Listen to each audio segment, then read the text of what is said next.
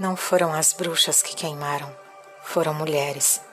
Mulheres que eram vistas como muito bonitas, muito cultas e inteligentes, porque tinham água no poço, uma bela plantação, que tinham uma marca de nascença.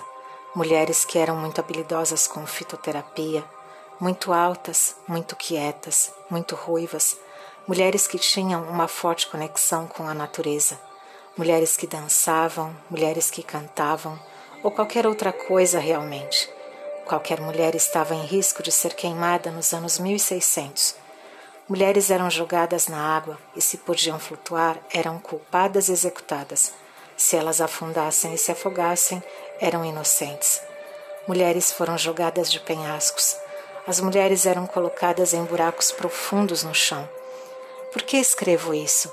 Porque conhecer nossa história é importante quando estamos construindo um novo mundo, quando estamos fazendo o trabalho de cura de nossas linhagens e como mulheres, para dar voz às mulheres que foram massacradas, para dar-lhes reparação e uma chance de paz. Não foram as bruxas que queimaram, foram mulheres. Texto de Fia Forstrom. Narração de Isa Mahazade.